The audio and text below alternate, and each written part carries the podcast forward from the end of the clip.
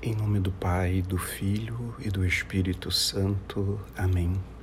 Deus, Trindade Santa, de ti provém a Igreja, povo peregrino no tempo, chamado a celebrar sem fim louvor de tua glória. Em ti vive a Igreja, ícone do amor trinitário, comunhão no diálogo e no serviço da caridade para ti caminha a Igreja, sinal e instrumento da tua obra de reconciliação e de paz na história do mundo. Dá-nos a graça de amar esta Igreja como nossa mãe e de querê-la com toda a paixão do nosso coração, esposa bela do Cristo, sem mancha e sem ruga una santa católica e apostólica, participante e imagem no tempo dos homens da vida do eterno amor. Amém. Aleluia. Um concílio católico. Eis diante de nós, nas pessoas dos seus pastores, por detrás dos quais se comprime a falange dos rebanhos respectivos, a Igreja Santa de Deus, por Ele, mediante a nossa voz, convocada a reunir-se.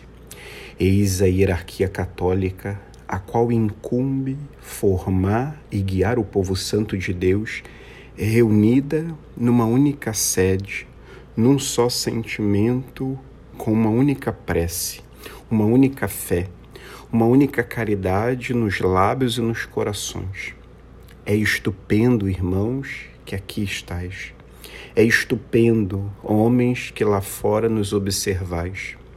Poderemos ver jamais cena mais grandiosa, mais comovedora e mais solene? Com essas palavras comoventes, o Papa Paulo VI iniciava seu discurso na conclusão da terceira sessão do concílio em 21 de novembro de 1964, que se dedicou a estudar e descrever a doutrina sobre a Igreja, completar também a obra doutrinal do Concílio Ecumênico Vaticano I, sondar o mistério da Igreja e refletir sobre o plano divino da sua constituição fundamental. Tudo que havia sido refletido e debatido pelos padres sinodais dava à Igreja a possibilidade de revigorar suas forças e se dispor com renovado ardor a seguir na missão de levar a salvação de Cristo a todos os povos, anunciando o seu reino. Todo o estudo realizado tinha como base a verdade bíblica e a genuína tradição da Igreja. Segundo o Papa, o ponto mais árduo e mais memorável deste trabalho espiritual girou em torno da doutrina sobre o episcopado, sobre o qual ele se deteve no mencionado discurso. Com palavras claras e luminosas, o vigário de Cristo afirmava: aquilo que Cristo quis, queremos-lo também nós. O que estava, fica. O que a Igreja por séculos ensinou, ensinamo-lo igualmente. Somente aquilo que era simplesmente vivido é agora expresso. Aquilo que era implícito fica esclarecido. O que era meditado, discutido e em parte controvertido chega agora a uma serena formulação.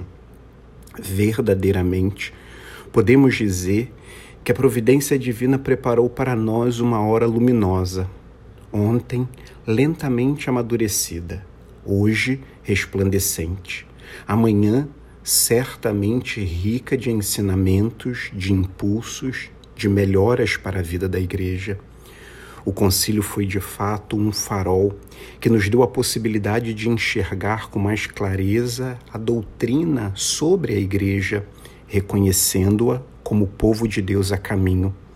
Nesse povo, todas possuem a mesma dignidade batismal e um chamado claro à santidade, cada um no seu estado de vida. Além disso, se enfatizava a graça do episcopado na igreja, de modo a garantir aos fiéis a condução firme nos mares agitados do mundo contemporâneo. Esses irmãos, aos quais é conferida a plenitude do sacerdócio, são revestidos de um ministério sagrado para servirem o povo santo de Deus. Com isso, o concílio definia a questão da autoridade episcopal na igreja, de modo que tal autoridade aparecesse não em contraste, mas sim em justa e constitucional concórdia com o vigário de Cristo e chefe do colégio episcopal. Por isso se tornava clara a doutrina que afirma que o sucessor de Pedro está no centro do colégio episcopal, ocupando a sua cabeça. A autoridade do Papa não era diminuída, mas fortalecida com a defesa da autoridade dos bispos como sucessores dos apóstolos. A partir daí, a catolicidade e a dimensão pastoral da igreja ganhavam notadamente um grande destaque. Tanto que as comissões criadas e os diversos serviços nascidos ou renovados durante e após o concílio foram se ampliando cada vez mais e tendo a presença de tantos pastores do mundo inteiro. Papa Paulo VI convidava todos os membros da Igreja a contemplar melhor o traçado e revelado, o rosto genuíno da esposa de Cristo, a ver a beleza de sua mãe mestra, a simplicidade a majestade das linhas de tão veneranda instituição, a admirar um prodígio de fidelidade histórica, de estupenda sociologia, de exuberante legislação um reino progressivo, onde o elemento divino e o elemento humano se fundem para refletir sobre a humanidade crente o desígnio da encarnação e da redenção, o Cristo total. A todos se dirigiu o pontífice para que experimentassem a alegria daqueles passos dados reconhecendo a Igreja como sinal no meio dos povos, que prossigamos nosso caminho redescobrindo cada vez mais e melhor o tesouro do Concílio Vaticano II, para que ele continue nos iluminando ao longo do terceiro milênio da era cristã. Ajudai, ó Mãe, a nossa fé.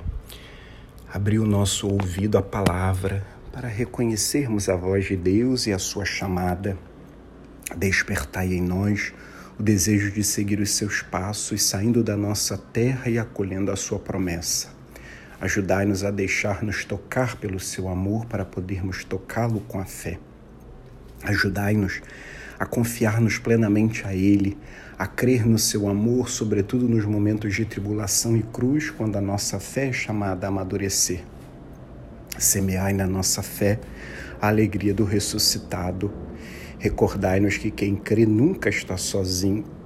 Ensinai-nos a ver com os olhos de Jesus, para que Ele seja luz no nosso caminho e que esta luz da fé cresça sempre em nós, até chegar aquele dia sem ocaso que é o próprio Cristo, vosso Filho, nosso Senhor. Glória ao Pai, e ao Filho, e ao Espírito Santo, como era no princípio, agora e sempre. Amém. São João Evangelista, rogai por nós. Em nome do Pai, do Filho e do Espírito Santo. Amém.